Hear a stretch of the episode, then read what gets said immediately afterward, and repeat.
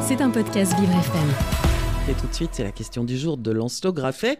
Ce matin, il se demande est-il possible de prendre le train pour 1 euro seulement? Bonjour Lancelot. Bonjour Dominique. 10 000 nouveaux billets à 1 euro viennent d'être mis en vente par la SNCF.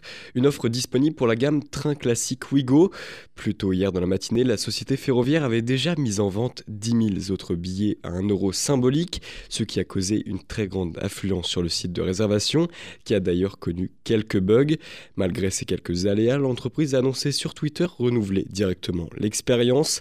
Ces billets ciblent les voyages du 24 mai au 5 juillet, un début de saison estivale très prisé des premiers vacanciers, des voyageurs qui pourront se rendre à prix très réduit dans des, des destinations telles que Lyon, Nantes, Angers, Mâcon ou encore Dijon.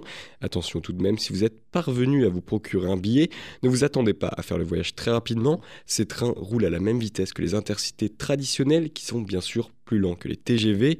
Pour expliquer cette initiative de la SNCF, il y a bien sûr une, autre, une raison autre que la seule fidélisation du client. Par cette opération, l'entreprise fête le premier anniversaire de ses Ouigo trains classiques. il y a de quoi faire la fête car cette nouvelle gamme de trains a séduit le public avec 1,3 million de voyageurs en un an. Après avoir soufflé sa première bougie, à la fermeture des ventes, le prix des billets reviendra à la normale, soit un tarif de 10 à 49 euros. C'était un podcast Vivre FM.